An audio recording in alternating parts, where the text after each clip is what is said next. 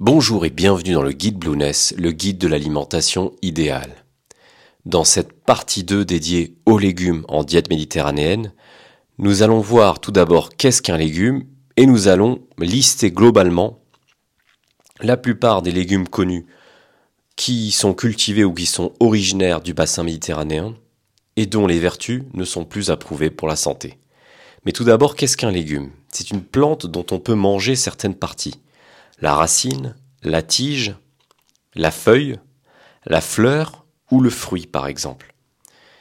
Mais tous les légumes ne se valent pas sur le plan énergétique. Si la consommation de légumes est plus que recommandée, que ce soit dans ce guide ou de manière générale par l'OMS, il y a certains légumes qui, nous le verrons ensemble, ne doivent pas forcément être consommés quotidiennement et dans des quantités non modérées, de par leur apport énergétique en glucides. Concernant leur classification, on trie les légumes en fonction de la partie que l'on consomme.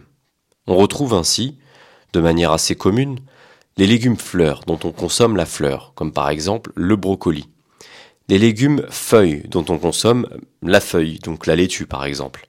Les légumes tubercules, qui sont des plantes potagères dont l'excroissance de la tige souterraine constitue le tubercule et qui servent de réserve nutritive à la plante. On regroupe généralement dans les légumes tubercules les légumes racines, dont la partie souterraine de la plante est comestible, comme la carotte par exemple, les légumes tiges, comme l'asperge, et les légumes à bulbes, comme l'ail. Ensuite, certains végétaux ne sont pas des légumes à proprement parler, mais on peut les, les consommer ou les considérer comme tels, et ils ont des propriétés relativement similaires aux légumes.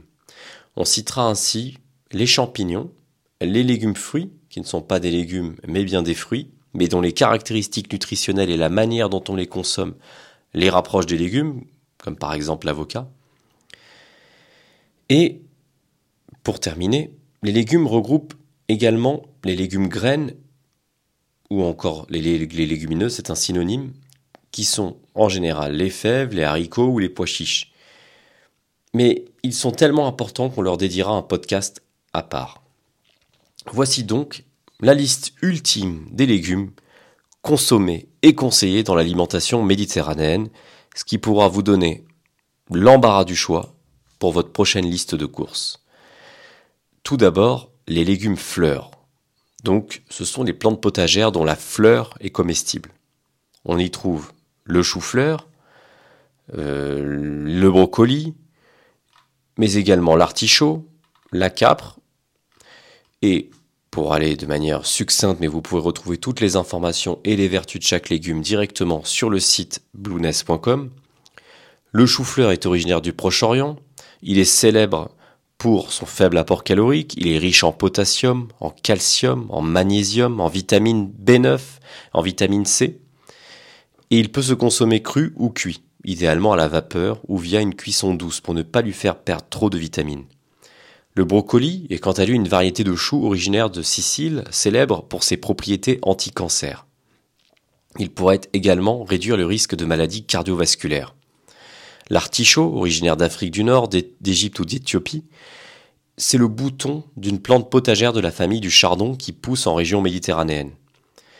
Il est antioxydant et il pourrait jouer un rôle dans la prévention du diabète de type 2. Il constitue une très bonne source de vitamine B3, de magnésium, de phosphore, de potassium, de cuivre, de fibres et de vitamine C. La capre, qui est le bouton issu de la fleur du caprier, est un condiment très utilisé dans la cuisine méridionale et elle assaisonne les mayonnaises, les salades, les viandes et les poissons. Là aussi, c'est un légume qui fut très apprécié des Grecs et des Romains de l'Antiquité, tout comme le brocoli ou euh, le chou-fleur. La capre est riche en minéraux, en vitamines, en oligoéléments. Elle est également riche donc en polyphénols, dont nous parlions dans la partie 1 de ce podcast, et qui sont connus donc les polyphénols pour leurs effets antioxydants. La consommation de la capre permettrait donc de réduire le risque de maladies cardiovasculaires et de certains cancers. Après les légumes feuilles, les légumes fleurs, pardon, nous avons les légumes feuilles. Les légumes feuilles sont les légumes qui composent nos salades et dont les feuilles sont comestibles. On retrouve là la blette ou la bête à c'est un synonyme, Euh, consommée crue, parfois cuite à la manière des épinards, la blette est riche en minéraux, en antioxydants, en vitamine C, etc. Elle renforcerait les défenses immunitaires, protégerait des maladies cardiovasculaires et participerait au renouvellement des, tissus. C'est un anti-stress naturel, un anti-anémique grâce, grâce à sa bonne teneur en fer, un antioxydant, un anti-inflammatoire et un anti-infectieux. La blette est connue depuis l'Antiquité par les Grecs et les Romains, et elle est très largement cultivée et consommée de nos jours en Corse et dans le sud de la France. Nous avons également la Batavia, originaire d'Indonésie, qui est un type de laitue riche en vitamine B9 et en vitamine K, donc logiquement bénéfique pour les femmes enceintes. On a le céleri, très apprécié historiquement en Égypte, en Grèce ou à Rome. On a tous les types de choux. On a le cresson, une plante au goût très prononcé, légèrement amer, qui se consomme aussi bien en salade qu'en condiment. Toujours originaire du Moyen-Orient, il se caractérise le cresson par une forte teneur en fer et aurait des bienfaits préventifs sur les risques de cancer et de maladies cardiovasculaires.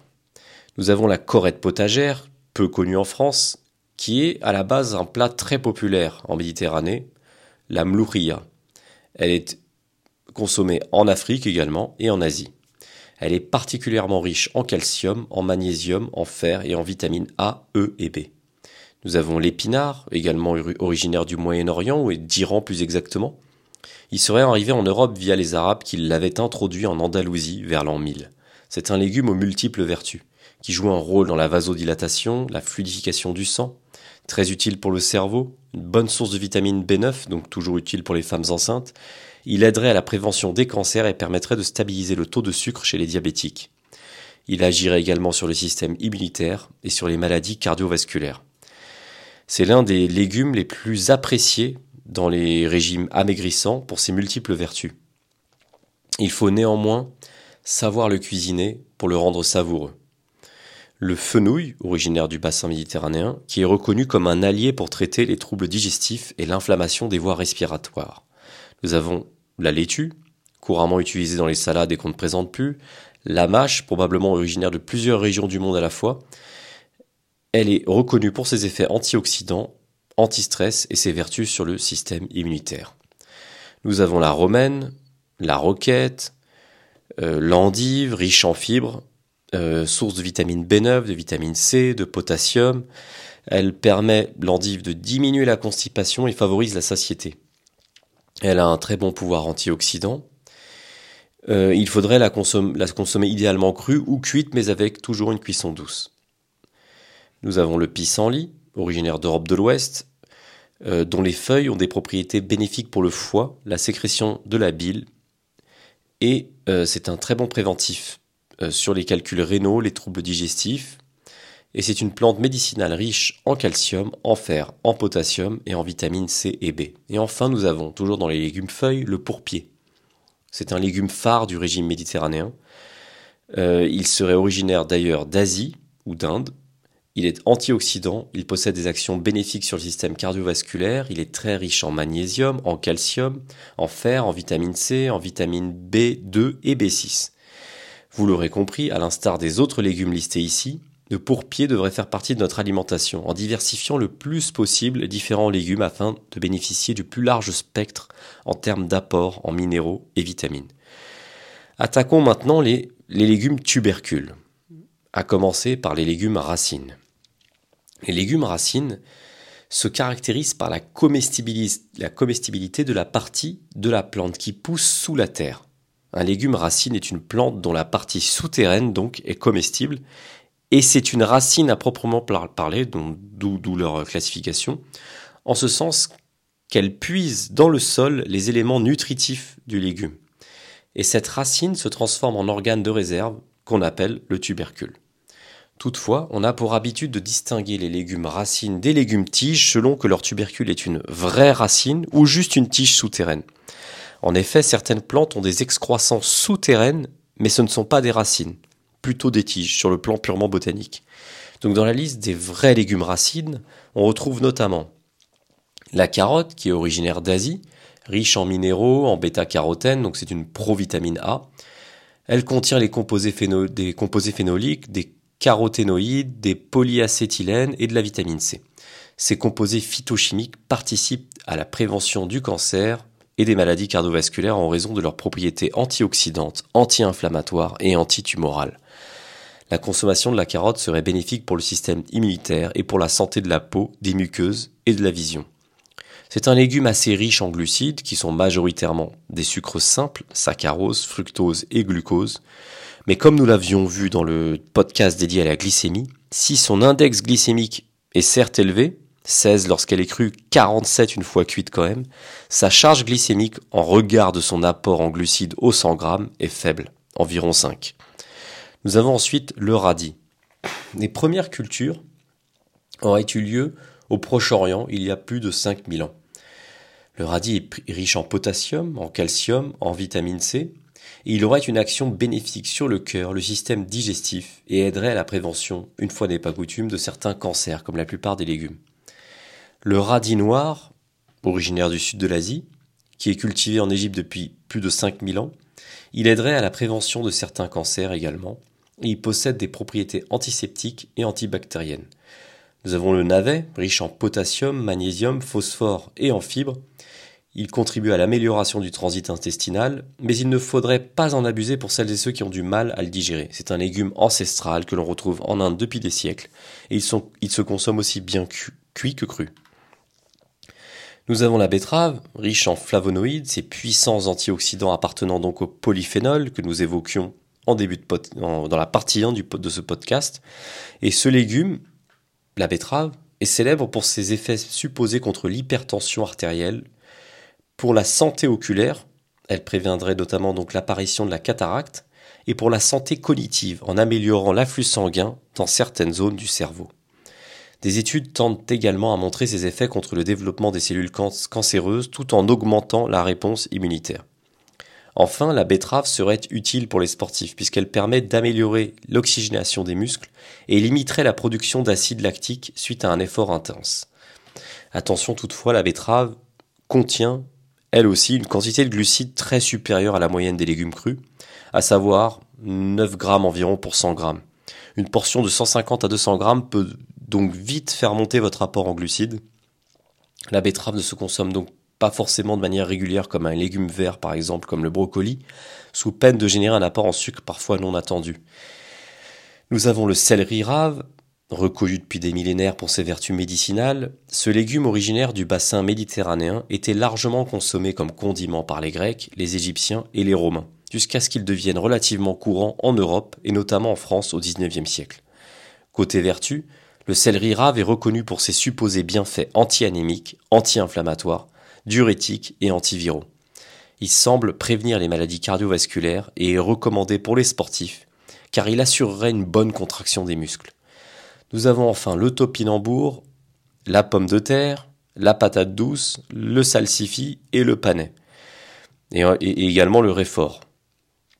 Alors, concernant le topinambour, il est originaire d'Amérique du Nord, pas de Méditerranée, il n'en reste pas moins un légume savoureux et fort utile sur le plan nutritionnel. Il améliore la digestion et le transit et prévient les maladies cardiovasculaires. Attention, au même titre donc que la pomme de terre que nous allons voir, c'est un légume que l'on peut ranger plus dans les féculents, tant son apport en glucides est relativement élevé, jusqu'à 17 grammes pour 100 grammes d'aliments. Il a néanmoins un index glycémique modéré qui est de 50. Donc là, comme vous avez pu le voir, nous, nous commençons à aborder les légumes féculents à commencer donc par le topinambour, suivi de peu de la pomme de terre, présente en Amérique du Sud depuis plus de 8000 ans. La pomme de terre est venue remplacer les légumes oubliés comme le topinambour et constitue aujourd'hui le féculent phare des sociétés modernes, pour son faible coût de revient, son bon apport énergétique, notamment sa teneur en glucides et son goût apprécié, quel que soit son mode de consommation. Mais même si la pomme de terre a été déclinée en frites dans l'univers de la junk food, elle n'en reste pas moins à l'origine un légume relativement sain, à condition de la cuire entière, à la vapeur, sans huile de friture végétale et dans des quantités raisonnables. Elle est riche en vitamine B, en vitamine C, en potassium et est de ce fait assez appréciée des sportifs afin de recharger leur glycogène musculaire notamment. Attention toutefois, à l'inverse du topinambour ou de la patate douce, elle présente un index glycémique assez élevé d'au moins 70 lorsqu'elle est consommée de façon saine et jusqu'à 95 si elle est transformée en flocons pour la purée ou en frites par exemple. Concernant la patate douce, là aussi ça n'est pas un légume méditerranéen, puisqu'elle nous vient d'Amérique du Sud, mais on peut l'évoquer comme légume féculent qui constitue une alternative à la pomme de terre classique puisque son index glycémique est de 50. Elle a des propriétés anti-stress, antioxydantes, antivirales, anti-infectieuses, anti-inflammatoires.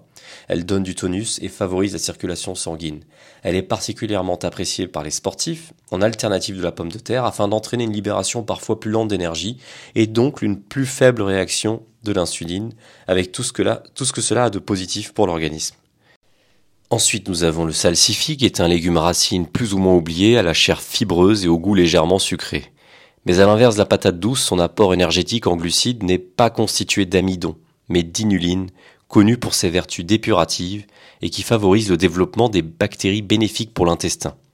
À la différence de l'amidon, l'inuline n'est pas digestible par les enzymes de l'intestin humain, les amylases, et est donc considérée plutôt comme une fibre alimentaire soluble. Et c'est là toute la différence entre un légume féculent et un légume fibreux. C'est une donnée extrêmement importante sur laquelle nous reviendrons très bientôt, car c'est à partir de cette notion que vous pourrez adapter votre alimentation afin d'éviter une prise de masse grasse non désirée. Pour revenir au salsifis, il est bien originaire de l'est du bassin méditerranéen, et les Grecs et les Romains le considéraient comme une plante médicinale. Il présente des bienfaits pour la contraction des muscles et pour la digestion. Il régulerait également le taux de cholestérol et protégerait des maladies cardiovasculaires. Nous avons ensuite le panais, donc proche cousin de la carotte. Le panais fait partie de ces légumes oubliés qui reviennent sur le devant de la scène. Originaire du bassin méditerranéen et du Caucase, il présente des bienfaits diurétiques, dépuratifs, anti antiviraux et antioxydants. Il aurait des effets bénéfiques sur le système immunitaire et est considéré comme un aliment, santé, donc par excellence. Mais attention, à l'instar de la plupart des légumes racines, le panais est un légume relativement riche en amidon. Il contient environ 5,5 g d'amidon pour 100 g. Il ne conviendra donc pas forcément pour une diète purement cétogène, mais sera largement le bienvenu pour une alimentation faible à modérée en glucides. À titre de comparaison, il contient 3,5 fois plus de glucides complexes, donc d'amidon, que le brocoli, réputé pour sa valeur énergétique très faible. Enfin, nous avons le réfort, qui là aussi est un légume ancien, connu dès l'Antiquité par les Égyptiens et les Grecs pour ses vertus médicinales, riche en vitamine C. Il présente euh, des bienfaits pour la contraction des muscles toujours, la régulation de la tension, et il aurait, comme beaucoup d'autres légumes, des propriétés antivirales et anti-inflammatoires. Comme les autres légumes racines, il est relativement riche en glucides, donc jusqu'à environ 10 grammes pour 100 grammes, dont presque 8 grammes de sucre quand même, versus 2,50 grammes pour 100 grammes de brocoli, dont 1,5 g de sucre.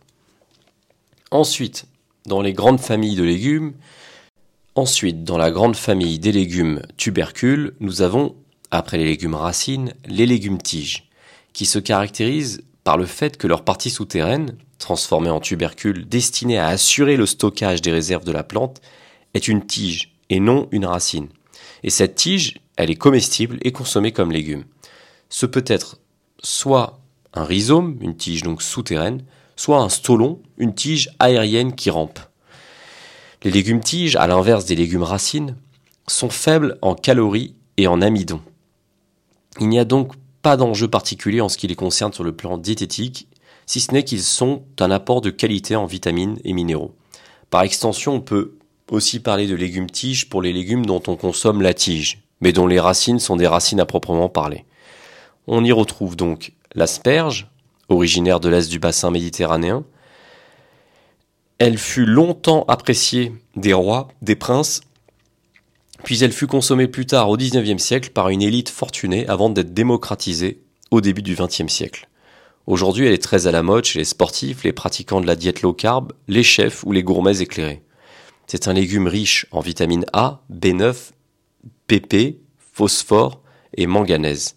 C'est une excellente source de folate, de vitamine K et de vitamines du groupe D, du groupe B. L'asperge contient également euh, plusieurs composés phénoliques dont les principaux sont des flavonoïdes et des acides phénoliques. Ces composés auraient des propriétés antioxydantes, c'est-à-dire qu'elles réduiraient les dommages causés par les radicaux libres dans le corps. Toutefois, une mise en garde s'impose pour les personnes dont les reins sont fragiles ou qui sont sujettes à la goutte. Elles devraient s'abstenir ou modérer leur consommation car les asperges renferment des purines qui se transforme en acide urique pouvant nuire au bon fonctionnement des reins. Nous avons ensuite le céleri. On l'utilise aussi bien pour ses feuilles, ses graines que ses tiges. Son origine est méditerranéenne et c'est une excellente source de potassium, de vitamine C, B6 et d'acide folique. Le gingembre, qui est un légume qui suscite auprès des peuples un vif intérêt depuis sa découverte il y a probablement plus de 6000 ans jusqu'à aujourd'hui. Originaire de l'Inde et de la Chine, c'est l'une des premières épices orientales à rallier le bassin méditerranéen, probablement grâce aux Phéniciens par la mer Rouge. Le gingembre est constitué de deux parties. Sa partie aérienne, comestible d'ailleurs, et sa partie souterraine qui est justement sa tige, le rhizome, rempli de réserves alimentaires. Riche en zinc, en bêta-carotène, en vitamines B et C, le gingembre est reconnu pour être antibactérien, anti-allergique, anti-inflammatoire et permettrait de réguler la fièvre. C'est un célèbre antioxydant, particulièrement lorsqu'il est consommé avec l'ail ou l'oignon, deux autres plantes réputées pour leurs vertus médicinales. Enfin, il est connu pour ses effets bénéfiques sur la digestion et serait efficace en cas de troubles gastro-intestinaux. Il apporte un goût particulièrement prononcé. Il est donc recommandé de l'utiliser avec parcimonie dans vos plats ou dans vos boissons. Vous avez ensuite le cardon, qui est un légume ancien proche de l'artichaut. Méditerranéen par excellence, il est relativement amer et procure une bonne dose de vitamine B9, de fibres, de potassium et de calcium. C'était un légume important dans l'Antiquité et on le retrouve aujourd'hui dans des plats gastronomiques d'Europe centrale. Nous avons également le chou rave, probablement issu du sud de l'Italie et de la Grèce. Il a été adopté par les peuples germaniques depuis le Moyen Âge et la boule formée par la tige renflée dégage un arôme doux et délicat. Il est donc riche en fibres, mais aussi en vitamine C, B9, potassium, calcium, antioxydants. Et tout ça pour un apport calorique évidemment très modeste. Nous avons ensuite le poireau, une plante très célèbre en Europe et cultivée pour ses pseudotiges. Possiblement originaire d'Europe ou du Moyen-Orient, il a été domestiqué, cultivé dans des zones tempérées, et était très apprécié par les Égyptiens. Il figure dans l'une des plus vieilles recettes de cuisine de la Mésopotamie. Source d'antioxydants, de vitamine C et de vitamine B9, le poireau aurait un effet protecteur contre certains cancers et est un excellent diurétique. Nous avons ensuite le fenouil, énième plante méditerranéenne, utilisée aussi bien en tant que légume ou aromate. Il est reconnu comme un allié pour traiter les troubles digestifs et l'inflammation des voies respiratoires. Traditionnellement, on lui confère un rôle dans le traitement des flatulences, des douleurs menstruelles ou encore pour stimuler la lactation. Et enfin, la blette, légume dont on a abordé les bienfaits dans la liste des légumes feuilles, et dont on consomme également la tige. Il est riche en flavonoïdes, c'est un très bon antioxydant et il a montré des effets positifs sur la sécrétion d'insuline. Il contient de la vitamine K, donc anticoagulant, de la vitamine A, vision, protection contre les infections, santé des os, de la vitamine C, antioxydant, santé des os, du fer, donc formation des globules rouges, oxygénation du sang, fabrication des cellules, du cuivre, formation des globules rouges, antioxydants, du magnésium, santé osseuse et musculaire, et enfin des vitamines du complexe euh, B, donc des vitamines du groupe D, donc pour l'énergie et l'humeur. Enfin, troisième partie, les légumes bulbes. Là aussi, il est question de sémantique en ce qui concerne les légumes bulbes, que l'on peut englober dans les légumes racines en général, mais que l'on peut également distinguer en tant que légumes bulbes, du fait que l'on va consommer la base des feuilles qui va assurer le stockage des réserves et non la racine ou la tige. Un bulbe, c'est la tige souterraine verticale résultant d'une tubérisation de feuilles et utilisée comme organe de stockage de nourriture par une plante à dormance. Cela concerne essentiellement les aliacées, donc l'ail, l'oignon, l'échalote, reconnus pour leurs vertus médicinales. Des études indiquent que la consommation de légumes de la famille des aliacées, donc l'oignon, l'ail, l'échalote, la ciboulette, l'oignon vert ou le poireau, pourrait avoir des effets protecteurs contre les cancers de l'estomac et de l'intestin. Alors tout d'abord, l'ail. Il fait partie avec l'oignon des super aliments de la diète méditerranéenne dont nous consacrerons un podcast entier. Tout comme l'oignon, c'est un légume, l'ail, qui se transforme en bulbe et qui est utilisé principalement comme condiment pour rehausser le goût des plats. Originaire d'Asie centrale, il est utilisé depuis 5000 ans en région méditerranéenne, en particulier en Égypte. Il est notamment connu sur le plan scientifique pour ses effets hypolipidémiants, anticoagulants, antihypertenseurs, chélateurs, donc utiles contre certains métaux lourds et toxines, antioxydants, immunostimulants et anticancers. La plupart des effets protecteurs de l'ail semblent se trouver dans ces substances soufrées qui protégeraient contre la formation des nitrosamines, des bactéries intestinales cancérigènes fabriquées à partir des nitrates et des nitrites qui se trouvent en quantité non négligeable dans les produits issus de l'agriculture moderne. C'est sur ce point précis que l'ail, mais aussi l'oignon, semblent être une arme anticancer redoutable. L'ail renferme également des polyphénols, de la, de la vitamine C, du sélénium et bien d'autres micronutriments protecteurs. C'est un élément central de la diète méditerranéenne et sud-asiatique, typique des zones bleues. L'oignon ensuite, qui est un des plus vieux légumes du monde, il contient du potassium, de la vitamine C, de l'acide folique, de la vitamine B6, il serait diurétique, antibiotique, antiscorbutique et stimulant.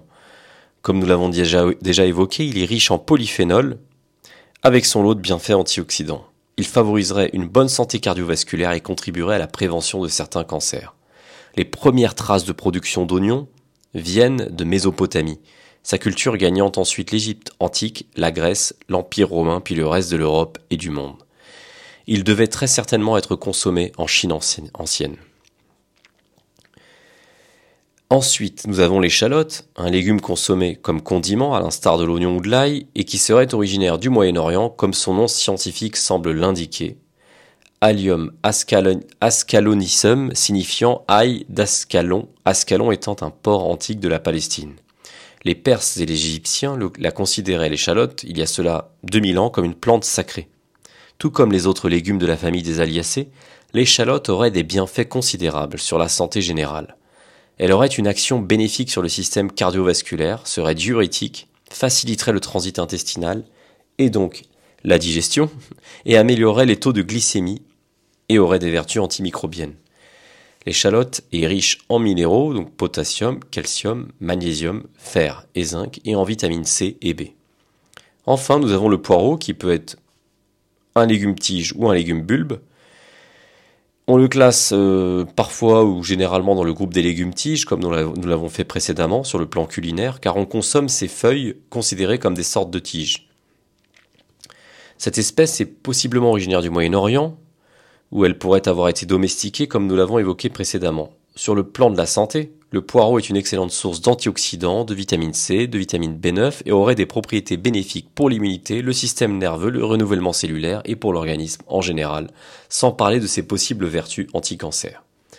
Enfin, nous avons la ciboulette et l'oignon vert. La ciboulette, c'est la plus petite plante de la famille des oignons, cultivée euh, pour ses longues feuilles vertes filiformes, chacune étant issue d'un bulbe enfoui au ras du sol. Elle est utilisée comme plante aromatique et elle présente une teneur intéressante en antioxydants, en vitamine K et vitamine C qui permettent de lutter notamment contre les maladies cardiovasculaires et le vieillissement des cellules. Étant donné les quantités assez limitées généralement consommées, la ciboulette participe modestement mais de concert avec tous les autres légumes à une meilleure santé générale. Nous avons également l'oignon vert qui est également consommé dans une quantité assez négligeable, et qui renferme des composés phytochimiques, dont les flavonoïdes, de puissants antioxydants qui contribuent à neutraliser les radicaux libres. Son action pourrait donc permettre de réduire le risque de maladies cardiovasculaires et de certains cancers. La partie blanche de l'oignon vert s'utilise comme l'oignon, tandis que la partie verte est généralement considérée comme une fine herbe. L'oignon vert serait originaire de Chine, on le retrouve d'ailleurs souvent comme aromate décoratif de plats asiatiques et on l'appelle parfois à tort échalote en Amérique du Nord. En France, on l'appelle parfois cébette, jaune oignon, oignon frais ou encore oignon nouveau, mais il serait plus juste de s'accorder autour d'un seul et même nom, celui d'oignon vert. Enfin, puisque l'on parle des légumes décoratifs, on pourrait également évoquer le persil, utilisé généralement en pincée comme décoration dans la cuisine occidentale, mais qui est toutefois consommé de manière beaucoup plus importante dans certaines régions du monde, comme au Levant par exemple, où on peut en faire du taboulé. À ne pas confondre avec le persil bulbeux ou tubéreux, qui est un légume tubercule ancien proche du panais, le persil commun est un légume feuille riche en antioxydants, donc flavonoïdes, lutéine, bêta-carotène, en vitamine C, B9 et K, et en minéraux, fer, calcium et manganèse. Une pincée tous les jours permet de pallier de nombreux apports vitaminiques et minéraux, notamment en fer et en vitamine C. Le persil stimule par ailleurs les sécrétions gastriques, facilite la digestion et soulage les flatulences. Il est réputé pour son action diurétique. Mais c'était là une parenthèse, puisque le persil est bien un légume feuille et pas un légume tubercule. Il nous reste donc à aborder certains végétaux qui ne sont pas des légumes, mais que l'on peut classer euh, de manière commune dans cette catégorie des légumes, puisqu'ils sont utilisés comme tels. Ce sont les champignons et les légumes fruits. Mais avant de les aborder, juste pour bien reschématiser et bien comprendre euh, l'arborescence de tous les légumes, laissez-moi vous faire un petit rappel euh, de la classification des légumes, pour bien comprendre de quoi l'on parle. Nous avons donc les légumes fleurs, pour rappel, dont on consomme la fleur, les légumes feuilles, les légumes tubercules, et en fait les légumes tubercules rassemblent les légumes racines, les légumes tiges et les légumes à bulbes. Ça, c'est pour la partie purement légumes. Maintenant, pour la partie légumes assimilés, nous avons les champignons et les légumes fruits. Concernant les champignons, ils sont dépourvus de chlorophylle et sont donc incapables de photosynthèse. C'est pour ça que ce ne sont pas des légumes à proprement parler sur le plan scientifique. Ils se nourrissent de matières organiques constituant ou ayant, constitué d'autres organismes. Les champignons sont donc un végétal qui constitue un règne à eux tout seuls. Nous les avons quand même donc intégrés à cette liste de légumes méditerranéens car ils peuvent, ils peuvent être consommés finalement comme des légumes par l'homme et ont des valeurs énergétiques à peu près similaires, à savoir qu'ils n'entraînent pas de pic d'énergie ni d'insuline puisqu'ils sont faibles en glucides et en calories, et ils sont riches en fibres. Ils sont généralement assez riches en fer, en minéraux et en vitamines du groupe B, et sont une bonne source d'antioxydants. Les champignons agrémentent les plats, et le mieux reste de diversifier les variétés, chacune apportant son lot de bienfaits. Nous avons ensuite les légumes fruits, qui sont des légumes rois du régime crétois ou méditerranéen, et qui sont considérés donc comme des, comme des légumes mais même si sur le plan botanique ce sont des fruits, mais des fruits très pauvres en sucre et riches en fibres. C'est en partie pour cette raison que les fruits et légumes, dans leur globalité, sont recommandés pour la santé, que ce soit en diète méditerranéenne ou de façon générale. Nous avons tendance à les loger à la même enseigne, car certains fruits s'apparentent davantage à des légumes sur le plan nutritionnel et pratique, et il est plutôt recommandé de privilégier ces légumes fruits plutôt qu'une quantité trop importante des autres fruits qui sont trop sucrés au quotidien. En d'autres termes, lorsqu'on entend qu'il faut manger 5 fruits et légumes, il vaut mieux privilégier les légumes, éventuellement les légumes fruits que nous allons lister ci-après, en réservant les fruits sucrés pour des petits moments de plaisir, notamment au goûter, et dans des quantités modérées. La raison pour laquelle ces aliments sont considérés comme des fruits sur le plan botanique, c'est qu'ils contiennent en eux les graines de la plante. Cette caractéristique en font des fruits, et ça n'a rien à voir avec leur teneur plus ou moins élevée en sucre. Voici donc les fameux légumes fruits rois typiques du climat méditerranéen, ou qui ont fait leur apparition dans la cuisine méditerranéenne avec le temps, et qui sont en pratique apparentés aux légumes. Nous avons l'aubergine, originaire d'Asie ou de Mésopotamie. Elle a été introduite en Méditerranée par les Arabes, elle est riche en potassium, en cuivre, en sélénium et en vitamines du groupe B. Elle constitue une bonne candidate pour la diète anti-obésité. Nous avons la tomate, originaire du nord-ouest de l'Amérique du Sud, la tomate est devenue un incontournable de la gastronomie dans de nombreux pays et tout particulièrement dans le bassin méditerranéen. Elle est source de vitamines A, B, C et E et d'oligo-éléments comme le potassium, bon pour le fonctionnement rénal. Elle pourrait prévenir certains cancers et serait bénéfique pour le système cardiovasculaire. On a ensuite l'avocat qui est originaire du Mexique et qui a plus ou moins conquis la Méditerranée, le Maroc, l'Espagne, la France, l'Italie et Israël qui en sont devenus des pays producteurs. On le déguste nature ou accompagné d'une vinaigrette, de citron, de crevettes, de saumon, de thon, d'œufs ou, en salade. L'avocat, c'est un fruit très riche en graisse et il est l'un des aliments phares d'une alimentation saine tel que recommandé dans le guide Blueness. C'est un très bon régulateur de la glycémie, donc un précieux allié contre le diabète. C'est une excellente source de vitamine E aux propriétés antioxydantes. Il est riche en graisses insaturées, excellente pour la santé, et il agit positivement sur les os et les articulations car il freine la dégradation du cartilage. C'est un aliment phare de l'alimentation low carb et ses propriétés nutritives sont extrêmement réputées. Nous avons ensuite l'olive, qui est le fruit de l'olivier, arbre emblématique de la Méditerranée et qui peut être consommé en tant que condiment ou utilisé pour faire de l'huile d'olive. Source d'antioxydants, les olives agiraient contre l'hypertension et les maladies cardiovasculaires. Elles seraient anti-inflammatoires, antimicrobiennes, voire même anticancéreuses. Les acides gras monoinsaturés d'olive sont associés à une perte de la graisse abdominale, à une meilleure sensibilité à l'insuline et à une meilleure digestion. Quant à l'huile d'olive, on ne la présente plus, c'est l'un des super aliments vantés dans ce guide et caractéristique d'une alimentation riche en bonne graisse. Nous avons ensuite le cornichon qui est utilisé comme condiment, qui est un bon antioxydant, riche en minéraux, en vitamine B9 et en provitamine A. Il est probiotique et il aide à la digestion. Nous avons ensuite le concombre, qui appartient à la même espèce que le cornichon, et qui est originaire d'Inde. Il est cultivé depuis plus de 3000 ans en Asie occidentale et donc en Méditerranée. Il est hydratant, anti-anxiété, source d'antioxydants et riche en vitamine K. Nous avons également le piment et le poivron, euh, qui sont originaires d'Amérique du Sud. Les différents types de piments se sont répandus en Asie, en Afrique et dans le monde arabo-musulman via l'Europe. C'est un condiment principal dans beaucoup de cuisines tropicales, mais aussi méditerranéennes, africaines et asiatiques. On lui prête des vertus anti-inflammatoires, antioxydantes, anticancéreuses, et le piment serait un régulateur de la glycémie via la capsaïcine. Nous avons ensuite la rhubarbe, ce fruit qui se prête très bien à des mets salés, la courge et la, courgette, la citrouille, le potiron, le potimarron, la courge butternut, antioxydante, anticholestérol, riche en vitamines et minéraux. Et euh, bien que certains légumes fruits comme les tomates, les poivrons et les avocats viennent plutôt d'Amérique du Sud à l'origine, ils sont régulièrement servis dans certains pays du bassin méditerranéen. Ils rentrent sans aucun souci dans le cadre d'une alimentation à la méditerranéenne. Les olives, les avocats, les aubergines sont tous les trois des fruits qui ont la particularité d'être riches en lipides monoinsaturés, et ils sont de facto des aliments phares de l'alimentation pauvre en glucides et riche en bonnes graisses, tels que recommandés dans le guide Blueness. Alors, avant de voir dans quelle quantité il serait conseillé de consommer ces légumes, il faut avant savoir de quels légumes nous parlons. Pour répondre à cette question absolument centrale, permettez-moi de faire une parenthèse extrêmement importante. Un petit rappel donc sur les glucides et les fibres. Nous l'avions vu dans le podcast consacré aux glucides et aux fibres, et particulièrement en conclusion du chapitre sur les fibres alimentaires, un point central concernant la différence entre les fibres peu caloriques, même s'il s'agit de glucides complexes, et tous les autres glucides.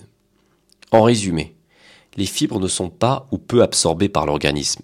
Elles n'entraînent donc pas ou peu de réponse glycémique et insulinique. Au contraire, les fibres ont un effet assez bénéfique en ce sens qu'elles ralentissent l'absorption des glucides simples et complexes et permettent donc de ménager l'hormone de l'insuline et de réguler la glycémie, avec tout, ce que avec tout ce que cela entraîne de positif pour l'organisme. Les glucides, hors fibres, donc en dehors des fibres, les glucides sont des pourvoyeurs, quant à eux, relativement rapides d'énergie. On les retrouve principalement sous forme de fructose ou de glucose, donc ce sont les sucres dits rapides, présents par exemple dans les fruits ou les produits transformés au goût sucré, mais on les retrouve également sous forme d'amidon, ces glucides. Et ce sont l'amidon des glucides complexes que l'on retrouve principalement dans les féculents. Enfin, l'amidon et les glucides complexes se digèrent eux plus lentement, et plus l'index glycémique correspondant au pic énergétique du produit qui est riche en amidon, et eh bien plus cet euh, index glycémique est bas, plus celui-ci entraîne un pic d'énergie lent et contrôlé, préférable pour l'organisme en dehors d'un contexte particulier de performance sportive intense et brève. L'enjeu, dans le cadre d'une alimentation saine, sera donc de contrôler ces apports en amidon, car comme nous l'avons vu dans le chapitre sur l'alimentation low carb, une personne sédentaire n'a pas forcément besoin d'apports démesurés en glucides tout au long de la journée. Prenons l'exemple d'une journée type dans l'alimentation occidentale dite standard d'une personne qui ne fait pas forcément attention. Le petit déjeuner se fait souvent à base de croissants, beurre, pain, confiture, qui sont simultanément riches en glucides et en matières grasses. Le déjeuner est composé parfois grandement de frites, de riz, de pain et de boissons sucrées, en accompagnement en général d'une protéine. Enfin, il peut arriver l'après-midi qu'il y ait un goûter à base de barres de céréales ou de viennoiseries, généralement riches en céréales, donc en amidon et en sucre. Et enfin, le dîner, parfois constitué d'alcool, de pizza, donc de pâtes riches en blé, ou encore tout simplement de pâtes de blé, donc riches en amidon et en glucides. Ce type euh, de diète alimentaire n'est pas forcément mauvais parce qu'il s'agit de produits transformés ou que l'apport calorique est trop élevé.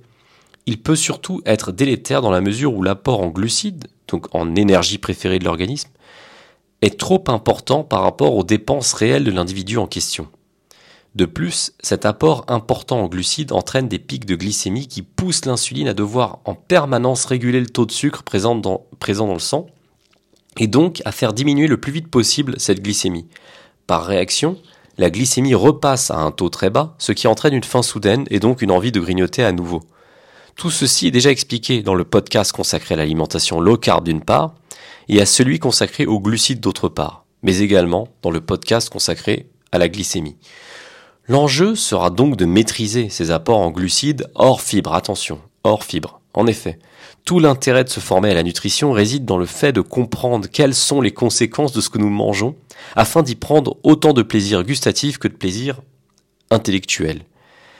La question est donc la suivante. Quelle dose de glucides devrais-je prendre pour matcher avec mes dépenses énergétiques habituelles? S'il est impossible pour nous de répondre à votre place, puisqu'il s'agit de cas par cas, il vous faut tester sur vous-même des apports en féculents plus ou moins importants afin de voir l'impact que cela pourrait avoir sur votre ligne et votre santé générale. Et également, bien sûr, sur votre énergie au cours de la journée. Pour celles et ceux qui sont en diète low carb, cela tourne souvent autour de 80 à 100, 120 grammes de glucides par jour, tandis que dans le cétogène pur, on est en dessous de 50 grammes de glucides. Pour revenir au sujet des légumes en diète méditerranéenne et pour expliquer pourquoi tout cela est lié, il y a dans la liste que nous venons d'énumérer, la liste des légumes, certains légumes qui sont justement plus ou moins riches en amidon. Certes, la plupart sont majoritairement riches en fibres alimentaires et n'auront que très peu d'impact sur votre apport calorique. Mais certains légumes et légumineuses que l'on traitera à part sont à classer, sont à traiter de manière particulière et à mettre dans votre liste de féculents et non de légumes fibreux que l'on peut consommer sans forcément y prêter d'attention. Quelle est donc cette liste de légumes riches en amidon et que l'on peut considérer être des légumes féculents? Nous allons l'adresser ensemble. Il est conseillé de connaître cette liste qui est très simple à garder en mémoire afin de maîtriser ses apports caloriques et énergétiques, et c'est en ce sens que tous les fruits et légumes ne se valent pas forcément. Non pas que certains soient plus importants que d'autres, tous se complètent dans une démarche holistique, mais certains doivent être considérés davantage comme des féculents, tandis que d'autres sont de simples légumes d'accompagnement qui apportent du volume à votre assiette, du goût, des vitamines, des minéraux, des polyphénols, sans entraîner de conséquences sur le plan énergétique et donc sur la ligne ou la santé.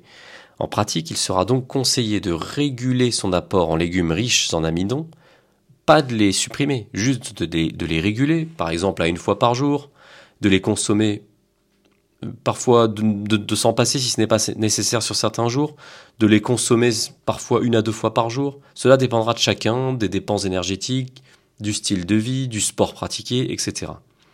Il ne s'agit pas de basculer d'une extrême à l'autre, mais simplement de savoir les doser en fonction de notre ressenti, de l'énergie dont nous avons, besoin d'en tirer et évidemment du plaisir que nous en tirons également s'il s'agit d'un repas plaisir ou d'un légume féculent que nous apprécions particulièrement et que l'on s'accorde de temps en temps. Donc, il s'agit des légumes les plus riches en, amidon que nous allons lister ici, et nous mettons de côté les légumineuses et les céréales qui sont par essence riches en amidon et que l'on traitera dans un podcast qui leur sera dédié. Concernant euh, les légumes donc féculents, on retrouve la plus connue, la pomme de terre, qui contient certes 78% d'eau, mais environ quand même 13 grammes de glucides pour 100 grammes de pommes de terre. Et plus de 90% de ces glucides sont sous forme d'amidon, soit environ 14 grammes. Jusqu'à 14 grammes parfois. Elle contient donc très peu de fibres, 2 euh, grammes, et un tout petit peu de sucre simple, glucose, saccharose et fructose. Il s'agit d'un des légumes les plus énergétiques. Donc nous avons, pour rappel, entre 13 et 14 grammes de glucides, quasiment tous sous forme d'amidon. Sur le plan énergétique, la pomme de terre s'élève à 73 kcal pour 100 grammes. Quand elle est cuite à la vapeur, son index glycémique, donc son IG, est de 65, mais lorsqu'elle est écrasée en purée, l'IG monte à 90, et euh, cela est la même chose, il me semble, euh, lorsqu'elle est cuisinée en frites. Pour information, la charge glycémique euh, des frites serait d'environ 30 sur 100, là où la charge glycémique d'une pomme de terre cuite au four avec la peau est de seulement 13. Ensuite, nous avons la patate douce qui contient elle aussi 78% d'eau, 13 g de glucides, donc à peu près similaire à la pomme de terre, et dont la moitié de l'amidon, et L'autre moitié, donc 6 grammes, est constituée de sucre simple.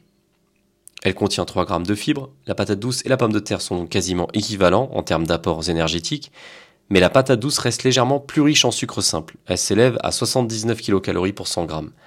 L'index glycémique de la patate douce cuite au four est de 61 contre, contre jusqu'à parfois 95 pour la pomme de terre.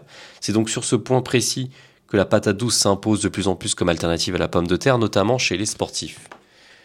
Néanmoins, plusieurs avis s'opposent puisque, certains considèrent que la patate douce et la pomme de terre sont quasiment identiques sur le plan nutritionnel et sur celui de la glycémie.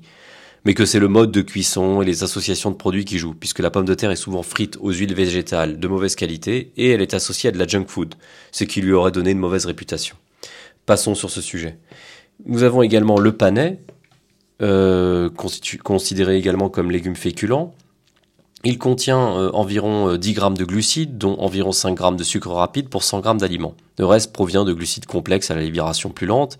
Il est en général évité en diète purement cétogène, mais sera le bienvenu pour son goût légèrement sucré et ses bienfaits santé dans une alimentation saine, globalement modérée en glucides et méditerranéenne. Nous avons l'igname, qui est à l'instar de la patate douce une alternative à la pomme de terre, riche en glucides en amidon. Elle contient euh, entre 23 et 27 grammes de glucides au 100 grammes, dont presque 70% d'amidon, ce qui en fait vraiment un légume féculent. Là aussi, tout est question d'objectif et de modération. S'il s'agit bien d'un légume apportant une valeur énergétique plus élevée que la moyenne des légumes, l'igname reste un légume riche en fibres et en nutriments, dont la charge glycémique n'est finalement que de 4,12 pour une portion de 100 grammes, ce qui est assez faible. Nous avons également le manioc qui détient la palme du légume le plus riche en glucides, 38 grammes pour 100 grammes d'aliments. Ce qui en fait un vrai légume féculent, même si là encore, si l'on compare le manioc au riz blanc, qui contient 78 grammes de glucides pour 100 grammes de, riz blanc cru, le manioc reste une, une, belle alternative aux féculents les plus consommés comme source d'aliments à visée énergétique. Par prudence, si l'on est sédentaire et que l'on a tendance à prendre du poids facilement, on évitera de consommer trop souvent du manioc tous les jours, le soir notamment, ou en général lorsqu'on est peu actif. Donc pour résumer, nous avons dans la liste des légumes féculents euh, la pomme de terre et la patate douce qui ont des propriétés nutritionnelles quasiment identiques sans rentrer dans les polémiques, euh, le panais, l'igname et enfin en tête de gondole le manioc.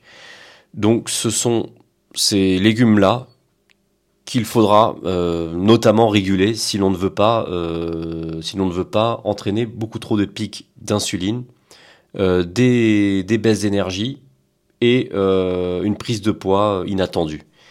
Nous avons également certains légumes qui sont très riches en sucre simple, comme la betterave ou la carotte, mais là aussi il faut raison garder, car si leur index glycémique est certes élevé, leur charge glycémique, à la betterave et à la carotte par exemple, sont en réalité faibles. Euh, je vous renvoie à ce titre vers le podcast dédié à la glycémie afin de comprendre ces notions. En d'autres termes, leurs effets sur l'organisme n'est que relatif et leur consommation n'aura pas d'effet comparable avec des aliments sucrés industriels ou même des fruits comme la banane par exemple, qui renferment plus du double de sucre simple que les aliments comme la betterave ou la carotte. Concernant la betterave, hmm, jusqu'à 90% de sa teneur en glucides euh, provient du saccharose, il s'agit d'un sucre simple, et la betterave se rapproche presque d'un fruit sur le plan nutritionnel. Euh, dans les faits, il y a pour 100 grammes d'aliments 9,10 grammes de glucides, dont 6,76 grammes de sucre dans la betterave. À titre de comparaison, la banane, qui est l'un des fruits les plus sucrés, contient presque 20 grammes de glucides pour 100 grammes, dont presque 16 grammes de sucre. Donc 20 grammes de glucides versus 9,10 grammes de glucides pour euh, la betterave. La carotte est également un légume très sucré, 5,73 grammes de glucides pour 100 grammes, dont euh, quasiment tout euh, provient du, enfin, sont constitués de sucre simple, principalement du saccharose et du glucose. Si l'on veut éviter toute ingestion, de, sucre rapide le soir par exemple, on pourra éventuellement éviter d'en manger une trop grande quantité cuite, plus de 100 ou 200 grammes par exemple, mais c'est évidemment à la marge. Alors dans quelle quantité consommer les légumes? A priori, comme abordé au début de ce podcast, il n'y a pas vraiment de conformité quant à la quantité de légumes, dans le sens où l'objectif, si l'on commence à s'intéresser aux bienfaits de l'alimentation méditerranéenne, et plus globalement à l'alimentation saine, l'objectif est ici de réintroduire fréquemment les légumes dans nos assiettes et de leur donner une vraie place. En pratique, manger à la méditerranéenne consiste à apporter au moins de façon quotidienne une part de légumes qui peut se décliner sous différentes formes. des crudités, donc de la laitue, de la mâche, de la romaine, de la roquette et de la salade de manière générale, des légumes verts, du poivron, des courgettes, des carottes, des brocolis, des artichauts, des asperges, des épinards, du fenouil, etc. Et à peu près tous les genres de choux, choux-fleurs, choux de Bruxelles, romanesco, brocolis, etc. En pratique, cela consiste à apporter au repas son lot de légumes qui pourrait même parfois, si ce n'est souvent, constituer l'accompagnement principal d'une protéine en lieu et place d'un féculent. Cette combinaison peut se faire lorsqu'on essaye par exemple de perdre un peu de masse grasse ou que nos dépenses énergétiques du moment sont relativement faibles, ou encore lorsque ou encore lors du repas du soir, où un apport énergétique sous forme de glucides s'avère souvent inutile, sauf dans quelques cas exceptionnels liés à la pratique d'un sport par exemple. Si ce genre de repas low carb ont tendance à se répéter, il faudrait veiller à compenser ce manque de glucides en apportant certains aliments riches en bonne graisse, comme de l'huile d'olive, de l'avocat, ou une protéine riche en oméga 3 comme le poisson par exemple ou les fruits de mer. Dans le cas d'une alimentation équilibrée entre les trois macronutriments, protéines, glucides et lipides, et donc typiquement des méditerranéennes, qui viendrait donc apporter son lot de glucides, on pourrait simplifier à l'extrême en préconisant une moitié d'assiette sous forme de légumes, un quart sous forme de protéines et un quart sous forme de glucides que l'on préférera évidemment sains et à IG bas, comme les légumineuses par exemple, ou certains légumes racines. Gare néanmoins aux quantités trop importantes de légumes afin de ne pas perturber votre transit, surtout si vous n'y êtes pas habitué. Préférez les légumes non transformés, bruts, cuits vapeur ou légèrement à l'huile de noix de coco ou à l'huile d'olive à faible intensité, et pas trop fréquemment en soupe, sauf lors des journées de forte chaleur. Et maintenant que les légumes n'ont plus aucun secret pour vous, je vous laisse et je vous dis à très bientôt pour les prochains podcasts dédiés à l'alimentation méditerranéenne. À très bientôt sur le guide Blueness et blueness.com.